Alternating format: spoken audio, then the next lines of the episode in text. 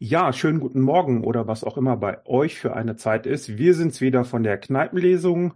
Heute bei mir in der Leitung ist die Anne Hallo. und die Sandra. Hallo zusammen. Die Alice fehlt heute, weil die muss so viel für ihren neuen Job selber lesen. Die arbeitet ja jetzt in einer Buchhandlung. Mhm. Und wir lesen, äh, sprechen heute über das Buch Es gibt einen Gott und ihr ist langweilig von dem Christian Schulte-Loh. Gewünscht hat sich das die Anne. Und die erste Frage ist wie immer, warum?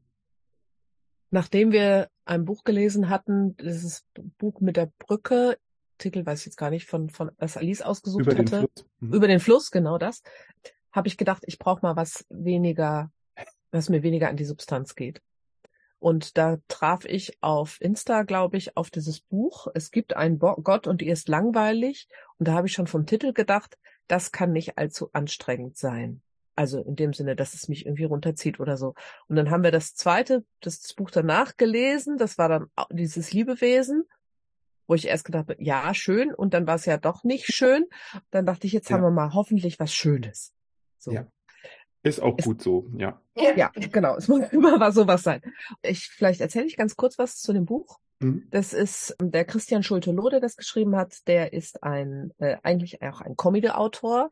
Der äh, macht Programme in Deutschland, aber auch vor allen Dingen in Großbritannien. Also er ist äh, immer, wohnt immer abwechselnd in Berlin und London und ist dort sehr bekannt auch, äh, tritt dort in, auf verschiedenen Festivals immer auf und hat verschiedene Programme auf Englisch.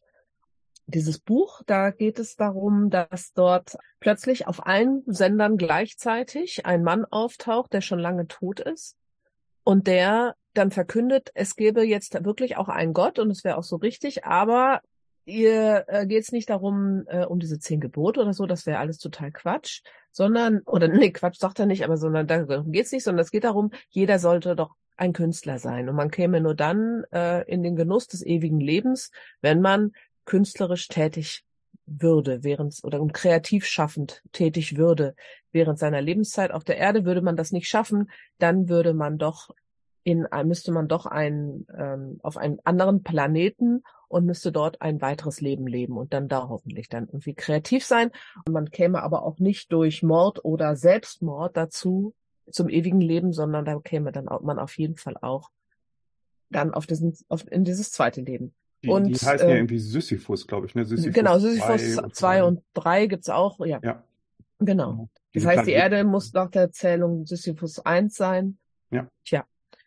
Und wir begleiten in diesem Buch hauptsächlich einen Mann, der äh, mit seinem Leben nicht so richtig klargekommen ist, mit verschiedenen Wendungen, der dann obdachlos wird oder wurde und der jetzt eben das erlebt, was da jetzt passiert auf der Erde, was mit den Menschen passiert, der so seinen Weg sucht, dabei Menschen kennenlernt oder mit Menschen Zeit verbringt. Zum einen eine äh, junge Kaffeeleiterin, also die leitet ein Café für eine große Kette. Dann ist da auch später noch jemand, der ist eigentlich Wirtschaftsprüfer, versucht irgendwie Bilder zu malen, weil er soll ja irgendwie malen, aber es ist irgendwie nicht so seins, aber das wird dann irgendwie auch sein Kumpel. Und dann wird es alles ein bisschen abstrus. Ich meine, es ist, die Geschichte ist an sich ziemlich abstrus, aber Mhm. ähm, es wird auch nicht besser, was das angeht, sage ich jetzt mal.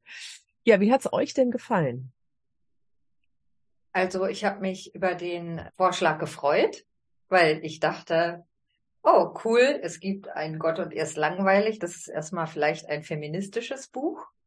Dann werdet ihr ja dann oder sieht man dann auch, wenn wir das hier posten auf der Internetseite, das Cover. Das hat mich auch total angesprochen, Auf muss ich Fall. sagen, ist richtig gut gemacht. Allerdings, der Titel und das Cover haben jetzt für mich nicht so zum Inhalt gepasst. Und ich finde es schon echt beachtlich, wie du diesen Inhalt jetzt zusammengefasst hast, weil ich wäre maximal überfordert, weil dieses Abstruse und diese Atmosphäre, die in diesem Buch ähm, aufploppt. Am Anfang geht's ja noch harmlos durch, äh, los, aber mit diesem Erscheinen dieses, naja, nennen wir mal den Propheten, der Prasnik, der Mann, der eigentlich tot ist und jetzt plötzlich überall auf der Welt gleichzeitig erscheint und von, wie heißt die Göttin Singu? Signu? Singu. Hm? Singu. Singu? Singular? Naja. Singu. Hm. Singu. Ja, ja, genau. Aber ich habe sofort jetzt irgendwie an das Wort, Ah. warum eigentlich Singu? Naja, auf jeden Fall, es wird so absurd. Und ich muss sagen, ich war ja ein bisschen im Stress. Also ich hatte unseren ähm, Aufnahmetermin ein bisschen anders montiert und äh, musste jetzt sehr eilig lesen, aber ich habe es nicht quer gelesen, sondern ich habe es wirklich gestern durchgelesen und trotzdem, obwohl ich sehr lange bei dieser Sache war und bei diesem Buch war, habe ich Fragen. Also ich habe wirklich dann hinterher gedacht, warst du jetzt zu schnell? Bin hab noch mal zurückgeblättert und so.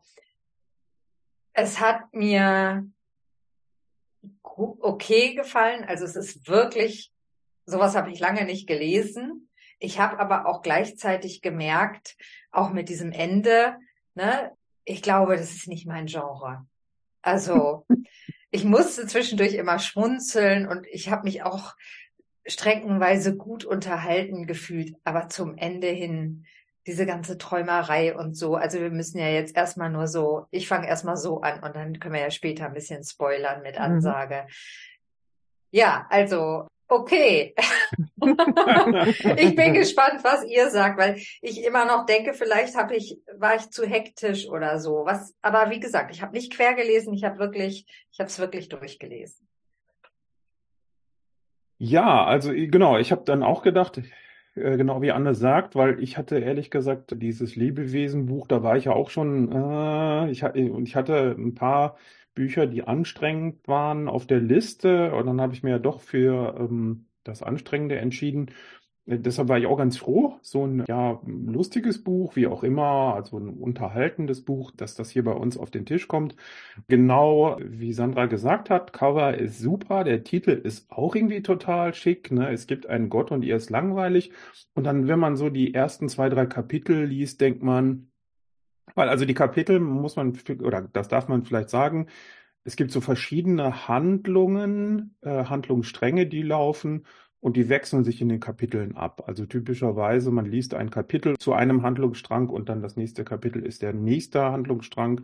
Und die Geschichte ist irgendwie total schick angelegt und man denkt, wow, die hat aber Potenzial. Und dann kommt nicht viel. Also auch äh, genau das, was bei diesem Titel dieser Göttin Singu ist eigentlich ja eher ein Nebencharakter. Ich hatte, war auch total gespannt auf das Ende. Ja, wann, kommt denn jetzt endlich sozusagen das Highlight? Und ja, naja, gut. Also es ist irgendwie so eine Art, ich würde sagen, Fantasy-Roman. Also es ist ein Roman, den man ganz gut lesen kann. Und der ist eben in einem Fantasie-London angelegt, in der Zukunft oder wie auch immer, also in irgendeiner, ja, weiß ich nicht, ob man das Utopie oder Dystopie nennen soll, also irgendwie eben eine Fantasy. Erzählt dort eine Geschichte. Also es geht irgendwie nicht so sehr um, was Anna gesagt hat, dieses zentrale Thema, seid künstlerisch, werdet kreativ, ist schon ein wichtiges Motto, ja, weil der, der Hauptprotagonist da, der Adam Fein, der ist Jazzmusiker. Die Sarah, diese Kaffeebetreiberin, ist Schriftstellerin. Also es geht jetzt nicht darum, irgendwie eine, wie auch immer, moralische oder auffordernde Aussage zu platzieren und zu sagen, guck mal da, die Welt bricht uns äh, zusammen äh, in, in dieser Szenerie hier. Ja, ich würde auch sagen, drei von fünf Sternen.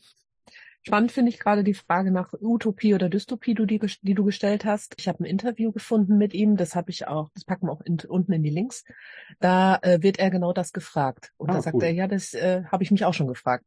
Also, Ja, kann er selber nicht beantworten. kann er selber nicht so richtig beantworten, genau. Ich finde, es hat ganz viele gesellschaftskritische Elemente, aber gar nicht um das, um was es hier eigentlich geht. Also zum Beispiel das Thema Obdachlosigkeit Mhm. wird immer mal wieder besprochen und wie geht man damit um und wie kommt man eigentlich dahin und äh, wie kann man diesen Menschen helfen, daraus rauszukommen und dazu muss man sich damit beschäftigen, wie kamen sie da eigentlich rein. Das ist so ein Thema, finde ich. Das Thema Kunst, das finde ich sehr spannend dargestellt, weil es wird sehr deutlich, es gibt einfach Menschen, die, die kriegen es nicht hin. Also die wissen nicht, wie sie künstlerisch sein sollen, weil sie es nicht nie gelernt haben, weil sie Wirtschaftsprüfer sind oder weil sie äh, die ganze Zeit ihres Lebens damit verbracht haben, Geld zu scheffeln auf die eine oder andere Weise und sie können sich Kunstwerke leisten und kaufen und äh, Künstler bezahlen, etwas zu tun. Sie können Künstler kopieren, aber selbst künstlerisch schaffen, tätig zu sein, das ist etwas, das das total überfordert. Das ist natürlich traurig, dass das so ist. Und dann ist die Frage, sollten wir nicht alle mehr versuchen, ein bisschen künstlerischer tätig zu sein? Wenn aber auch alle irgendwie künstlerisch tätig sind, ist es auch irgendwie furchtbar. Ist ja auch so ein Zitat, das, glaube ich, auf dem Klappentext steht und das auch relativ weit hinten kommt. Ich fand auch das Ende unbefriedigend tatsächlich. Da hätte ich mir mehr erhofft und da hätte man auch noch mehr rausmachen können aus der Geschichte. Vor allen Dingen hätte Singu mehr machen können. So, also es war ja doch, da war ja am Anfang nur diese Geschichte mit mit Prasnik und danach war Schluss und da kam hörte man nichts mehr von ihr. Da hätte ich gedacht, es wäre klug, da vielleicht doch noch mal das eine oder andere zu sagen. Jetzt müsste ich langsam spoilern, bevor. Aber das ja. noch mal abwarten. Also äh, gerade am Anfang auch das Statement der Weltreligion. Also ja. es ist ja dann so, dass plötzlich auf allen äh, Fernsehsendern überall auf der Welt der gleiche Mann gleichzeitig auftaucht mhm. als mhm. Prophet von Singu. Es wird irgendwie anhand von DNA-Spuren in den Filmstudios festgestellt, ja, das ist so, der war überall gleichzeitig. Das ist dann quasi der Gottesbeweis. Und leider wurde, und dann dachte ich so, oh, wie spannend, was jetzt die anderen ReligionsvertreterInnen so sagen. Das hat irgendwie nicht so stattgefunden, weil das wäre auch ein tolles Thema gewesen. Ja, also wo ich so ich gedacht habe, jetzt, mhm. jetzt, jetzt wird's spannend. Also finde ich, auch für mich ist auch ein Thema, was mich immer beschäftigt, wie sich eben die Religionen zu bestimmten gesellschaftlichen Themen positionieren. Das hat er leider liegen lassen. Ich finde, das Thema Obdachlosigkeit kommt gut raus. Auch das Thema Kapitalismus, weil nachdem Singu ja verkündet hat, man kommt nur in den Himmel, in Anführungsstrichen, also das ewige Leben, wenn man künstlerisch tätig ist, fragt, das erste, alles macht dicht, alles wird verbrettert, die Shops und so. Also die Leute machen plötzlich das, was sie immer machen wollen, weil sie entweder denken, ich bin eh verloren, oder sie versuchen eben krampfhaft jetzt künstlerisch tätig zu werden, um dieses ähm, Heilsversprechen auch irgendwie für sich in Anspruch nehmen zu können. Das ist auch eine sehr putzige Art von Kapitalismuskritik, aber es es findet auch nicht so richtig statt. Es bleibt auch so an der Oberfläche. Es wird nur deutlich bei diesem einen reichen Mann, der eben erstmal versucht, sich Leute, er gründet eine Akademie, aber eigentlich nur für sich. Er lädt sich DozentInnen ein, die ihm helfen, irgendwie künstlerisch tätig zu werden, aber er kriegt es irgendwie nicht hin. Also das war ja diese ne, Geschichte mit, du kannst viel Geld haben, aber dadurch bist du noch lange nicht kreativ. Das fand ich wirklich sehr lustig auch, wie die Leute versucht haben, kreativ zu werden oder es dann am Ende eben auch schaffen. Aber das hatte für mich überhaupt nichts mit dem Ende zu tun. Also, und das, das ist so, da ist so ein Bruch für mich drin. Da bin ich echt nicht mit klargekommen. Und dann habe ich auch zwei Brüche. Ja, genau. Dann mhm. diese Phase, jetzt spoiler ich noch nicht, aber es kommt eine Phase, wo Traumsequenzen auftauchen. Und das fand ich ein bisschen too much ein Traum, okay, ne? Aber ich weiß nicht. Ich habe den, da habe ich wirklich den Faden verloren und dachte, blätter nochmal zurück. Träumen die jetzt? Träumen die nicht? Ja, und ich würde wahrscheinlich sagen, bis zum Ende hin ist es eher so eine Utopie. Aber hinterher wird's ja, es hat ja diesen Endzeitcharakter. Also ich habe mir dann auch versucht, diese Bilder dieser Straßen vorzustellen. Das ist ja auch wirklich schön beschrieben, wie nach und nach immer mehr Shops verbrettert werden, wie die Leute aus London flüchten, weil die Stadt eben eigentlich eher nur dazu da war, um Geld zu verdienen für sie, außer jetzt eben für die KünstlerInnen. Ich hatte schon so Filmsequenzen vor Augen. Spannend auch das Gebäude, dieses Megagebäude, wo dann die vielen Obdachlosen plötzlich Unterschlupf finden. Das aber noch bevor so eine, nee, eigentlich ja auch mit dieser Endzeitstimmung wird nicht weitergebaut, beziehungsweise der Investor hat schon vorher irgendwie aufgegeben und die ziehen in einen noch nicht fertiggestellten Bau ein. Anhand von Adam wird ja klar, was das für Obdachlose bedeutet, wenn sie dann wirklich mal ein Zimmer haben, einen Schrank haben und so. Ich fand, das Thema hat er sehr, sehr gut dem Thema hat er sich sehr, sehr gut angenommen. Aber der Rest fand ich so, da waren immer so tolle Sachen dabei und ich dachte, wo bleibt das? Und dann wird's einfach wirr mit diesen Träumen. Wie ging es ja. euch damit, mit den Träumen? Das fand ich auch schwierig, vor allen Dingen dann diese, als dann der, ich, ich das sollte jetzt sagen, jetzt haben wir so die, die Hälfte ja, rum, jetzt ja. fangen wir mal an zu spoilern. Jetzt ist ja dann diese Geschichte, passiert ja diese Geschichte, wo dann plötzlich alle umkippen. Oder ganz viele Leute umkippen, weil. Das die, ist ja, das ist ja sehr weit zum Schluss, ne? Ja, das ist sehr weit zum Schluss. Und ich habe gedacht, warum, warum passiert das jetzt? Weil da ja unheimlich äh, alle, die irgendwie mit Wasser, mit dem Wasser aus der Leitung in Berührung gekommen sind, sind tot auf der ganzen Welt. Und da habe ich gedacht, wo kommt das jetzt her? Was soll das? Ist ja. das von Singu gesteuert? Warum? Wer stirbt denn da eigentlich konkret? Dass es am Wasser liegt, kommt ja erst später raus. Ich dachte erst, werden jetzt alle schon mal getötet, die noch gar nicht kreativ waren. Nee, das konnte ja auch irgendwie dann nicht sein. Das passte nicht. Vor allen Dingen fiel dann der Hund um. Da dachte ich, ja toll, wenn jetzt alle Tiere tot sind, dann funktioniert es doch auch irgendwie nicht. Erstmal, äh, so. Ja, erstmal das. Und vorher gab es doch noch einen Traum, in dem die umgefallen sind. Und das war dann nur geträumt. Ja, stimmt.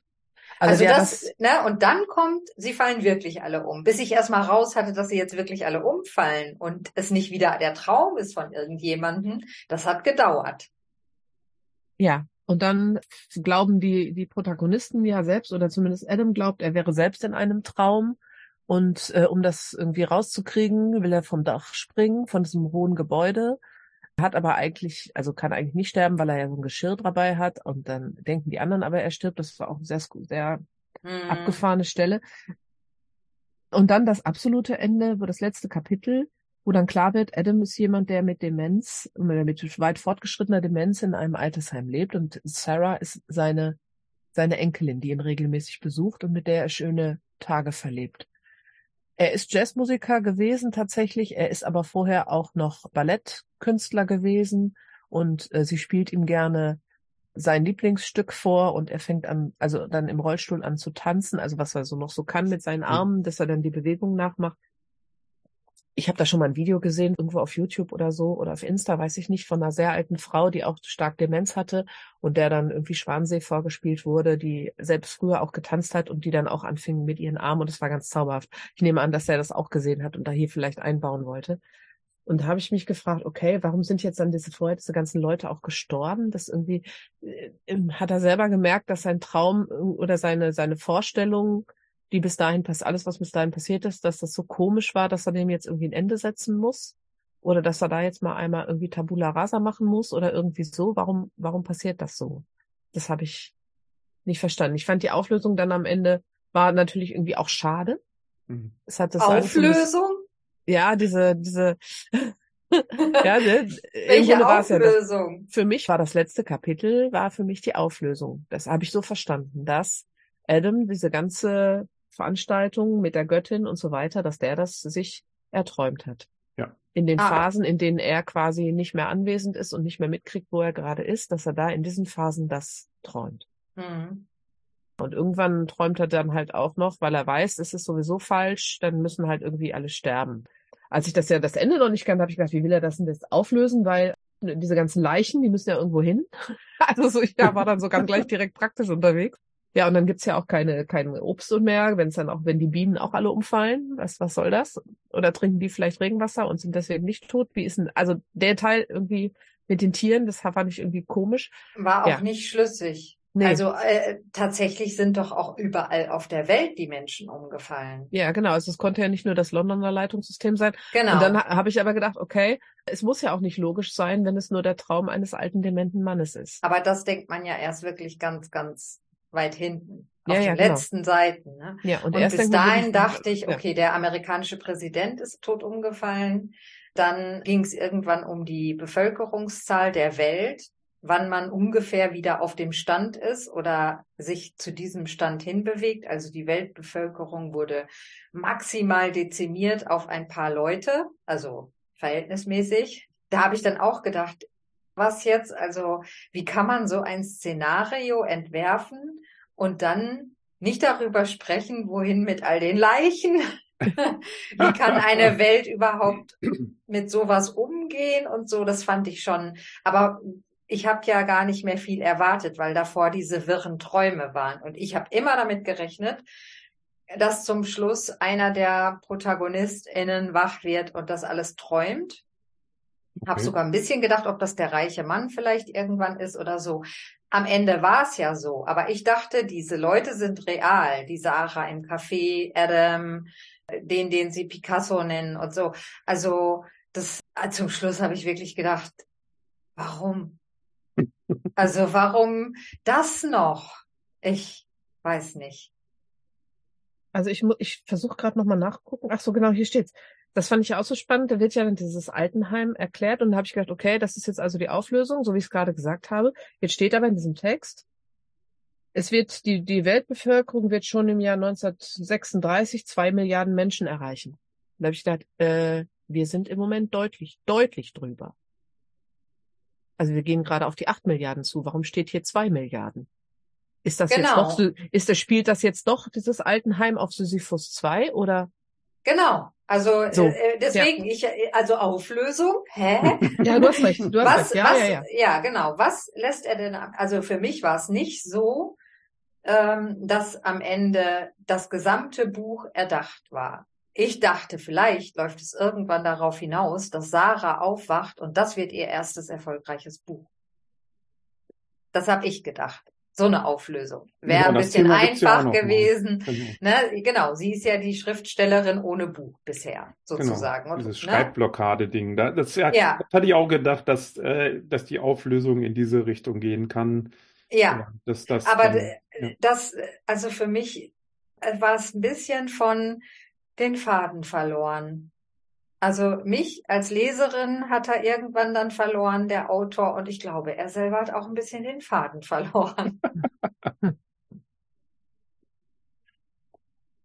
Ja, ich hatte, also dass es nachher ja so eine Art Traumauflösung gibt, das habe ich dann äh, tatsächlich, also auf dem letzten Drittel kommt das ja mit den Träumen, da habe ich gedacht, ach nein, bitte, hoffentlich endet es nicht darin, dass das alles jetzt ein Traum war, weil das ist ja immer ne, bei also Fernsehserien oder so, die dann jemand vielleicht lange kennt und dann gibt's eine Folge, die dann so ganz merkwürdig startet und zum Schluss hat das jemand nur geträumt, dann denkt man, oh, bitte, Drehbuchautoren, lasst euch was Besseres einfallen. Ja. Hm. ja. Ja, das stimmt schon. Es lässt sich richtig gut lesen, das muss ich auch noch sagen, zum Stil. Ne? Also es, man, man kann wirklich richtig gut lesen. Die Dialoge allerdings waren für mich manchmal so ein bisschen holprig. Ich weiß gar nicht, also so oder so künstlich.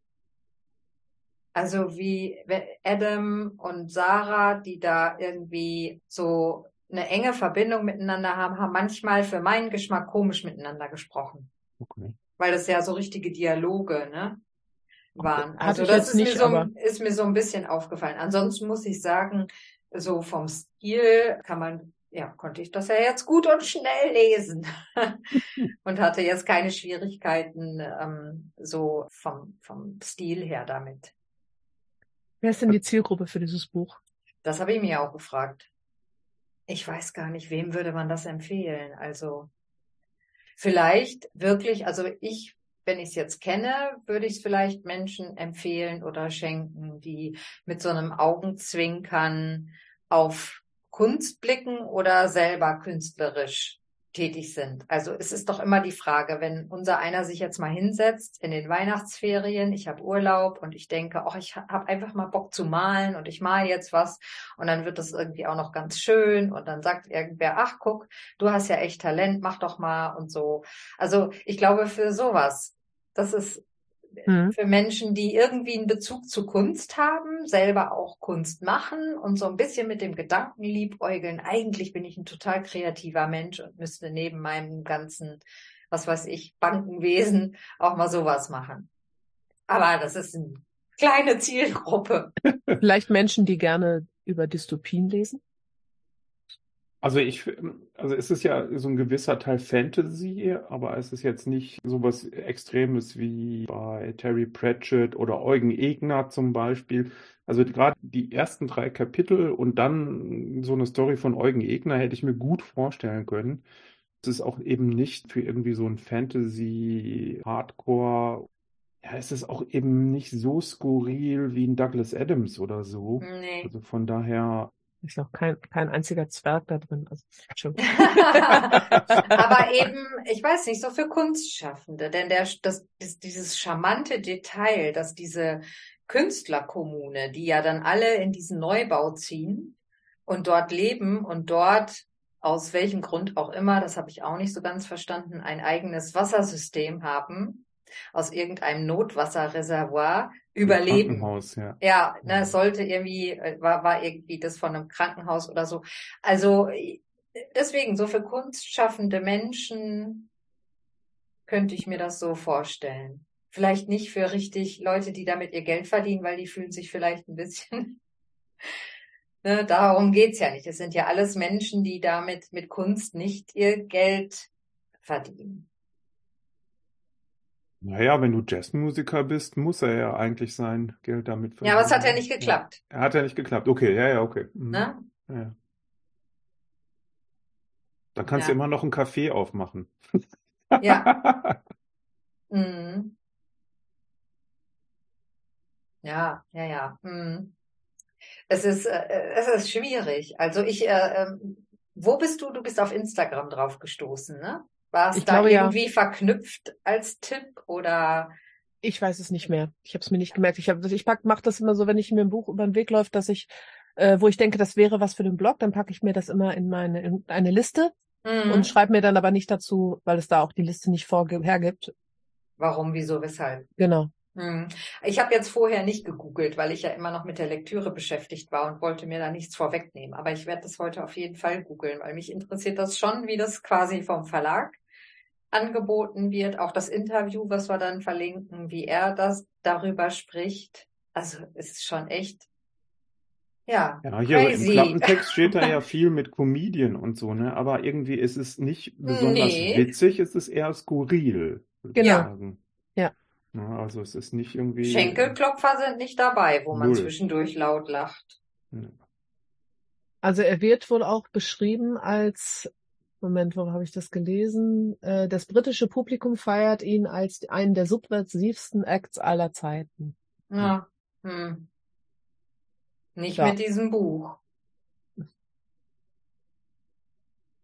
Aber naja, also das, das interessiert mich schon, wie er das so, oder wie das auch so vielleicht von anderen besprochen wird, was das, was das für ein Buch ist. Und jetzt nochmal zum Titel. Also, okay, ne?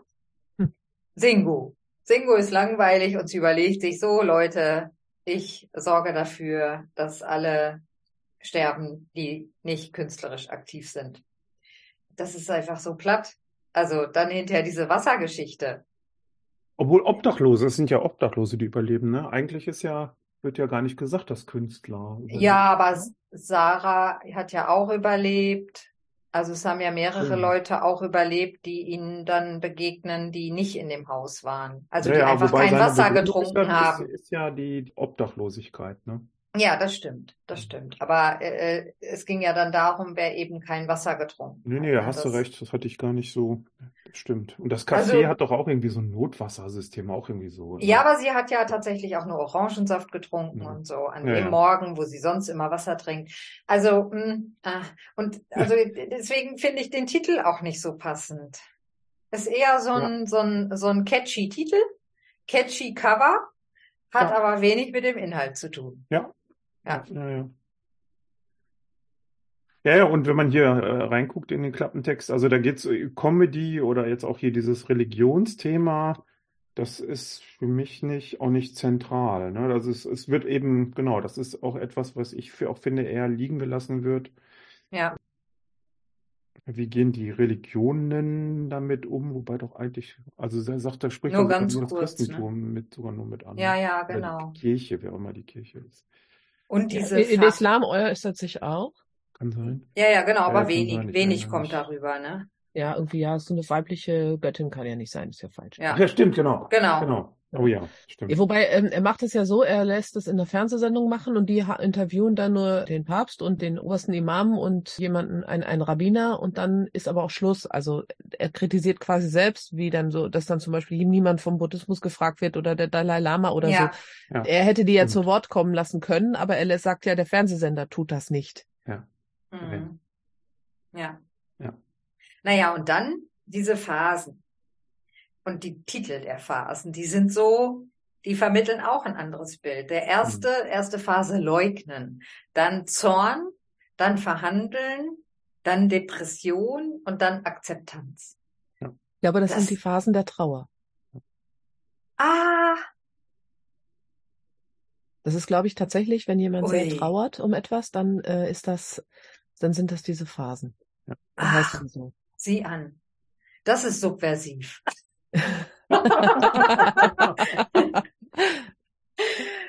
Also ja, finde ich schon. Da habe ich echt überhaupt nicht drüber nachgedacht. Ich dachte nur so, auch die haben so richtig mit dem Inhalt, kann ich die nicht in Verbindung bringen. Klingen aber so schwermütig.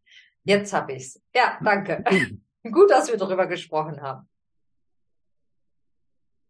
Ist, glaube ich, nach Corona entstanden, das Buch, weil während Corona, ich glaube, wie gesagt, wenn er ein bisschen, das ein bisschen stringenter gemacht hätte und so, oder diese vielen hätte vielleicht auch gar nicht so viel anlegen müssen in diesem, das hätte mir besser gefallen, wenn da ein bisschen, also meinetwegen jetzt diese, von mir aus auch die Trauer oder das Religionsthema, also ich, ja, dieses Kunstthema, auch dadurch, dass da so viele Handlungsstränge laufen, kommt auch keiner, vielleicht eben, wenn überhaupt, diese Obdachlosigkeit raus. Schön fand ich auch diese Szene, wo hinten verhandelt wird, ob ein Kunstsammler selber Kunst schafft. Ja. Das fand ich auch eben ganz schön, die Diskussion da hinten drin. Also viel, ist viel so angelegt, aber bleibt eben auch liegen. Ja. Mhm. Ich habe mich zwischendurch gefragt, also, also jetzt so, nachdem ich es gelesen hatte, hat er am Anfang schon gewusst, wo es endet? Der Autor? Ich glaube nicht. Okay, Vielleicht die Demenz, aber ich glaube tatsächlich, dass sich das so entwickelt hat. Also, dass man das hinterher, wie man das auflöst, dass es eben diesen einen Protagonisten im Vordergrund gibt und er die Geschichte auch quasi abschließt, das glaube ich schon. Aber ich glaube, das mit dem Leitungswasser oder so, das muss irgendwie, ich weiß nicht, es, es kommt mir so reinge, nicht reingebastelt, klingt so böse, aber irgendwie schon. Also, deswegen denke ich so, vielleicht der ganze Verlauf, der ganze Plot, das glaube ich nicht. Ja, ich habe ein Interview mit dem Martin Suter, ähm, oder das ist so irgendwie, es läuft auch gerade, kriegt man noch in der Mediathek. Ich glaube, das heißt alles über Martin Suter außer die Wahrheit. Es geht so ein knappes Stündchen. Und da sagt er, es gab wohl ein einziges Mal, wo er, als er angefangen hat, ein Buch zu schreiben, das Ende nicht wusste. Und das hätte er dem Lektorat gegeben und hätte gesagt, lassen wir weg, oder? Und das, deshalb kann ich mir das auch ganz gut vorstellen, also zumindest, es gibt, glaube ich, keine konsequente Konstruktion der Geschichte, weil es gibt eben, wie gesagt, es laufen einige Fäden da so lang, aber kein heftiger Spannungsbogen oder so, oder auch nicht so ein Rambam zum Schluss. Mhm. Ja, oder auch dieses, genau, dass das Wasser irgendwie, wie auch immer, vergiftet ist. Das hätte man ja vorher auch irgendwie mal in die Geschichte einflechten können, dass irgendwie das Wasser anfängt komisch zu schmecken oder was auch immer. Vielleicht, weil das Wasser auf der ganzen Welt plötzlich Nestle gehört oder so. Genau. Ja. Und das erfahren die ja, weil sie eine SMS kriegen. Ja. Von, ja. von der sie dachten, sie sei jetzt von Singu persönlich. Ja weil sie die einzigen Überlebenden sind, kriegen sie jetzt noch einen Auftrag. Aber nein, die Regierung informiert darüber, dass das Wasser vergiftet ist.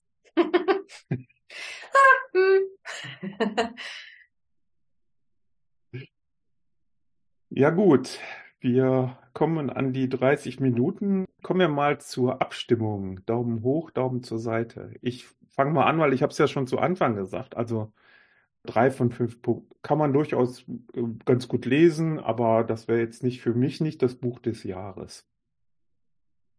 Ja, also ich, mein Daumen geht auch zur Seite. Ich würde jetzt nicht sagen, oh Gott, also Abbruch oder ne, gibt ja Bücher, die man nicht weiterliest, weil es ja. einfach überhaupt nicht seins ist. Aber nee, ich äh, zur Seite, weil es ist nicht mein Genre. Ich finde, es hat echt Schwächen. Aber trotzdem habe ich mich hier und da ganz gut unterhalten gefühlt. Und ja, ich denke noch ein bisschen über die Trauer nach und die Phasen, was das jetzt mit dem Buch zu tun hat. Vielleicht ist das ja so ein noch so ein Ding, wo ich denke, ja gut, das macht's irgendwie doch noch ein bisschen besser, wenn da sowas hintersteckt. Ja. Vielleicht sind das die Phasen von, von Adam, der verstehen muss, dass er eben Ja, nicht mehr kann. nicht mehr Teil der Welt ist sozusagen. Ja, ne? genau. Hm. Genau. Ja. So, Anne, was sagst du? Ich bin so bei dreieinhalb, würde ich sagen. Vier wäre mir zu viel, aber drei auch irgendwie zu wenig. so. Ja, Ja, können wir mal gucken, was so die offiziellen, oder was heißt offiziellen, hier so die Internetbuchhändler, was die so an, äh, das habe ich noch gar an nicht geguckt. Sternchen haben. Ja, ja. hm. Genau. Ja, hat mir heute wieder sehr viel Spaß gemacht. ja, mir auch. Ja, Wie geht es hier weiter? Wir überholen jetzt wieder die Kneipenlesung, die Live-Lesung. Am 14. Januar lesen wir von der Hanna Beerwood. Dieser Beitrag wurde entfernt, das ist eine Holländerin. Deshalb habe ich Mhm. den Namen jetzt vermutlich komplett falsch ausgesprochen. Und die Live-Lesung ist dann am 19. Januar Grenzverkehr im Alles ist gut und deshalb wieder freitags. Also bitte freitags merken, in den Terminkalender eintragen. Genau. Ja, vielen Dank fürs Zuhören bis hierher und bis zum nächsten Mal. Tschüss. tschüss, bis Tschüss. bald.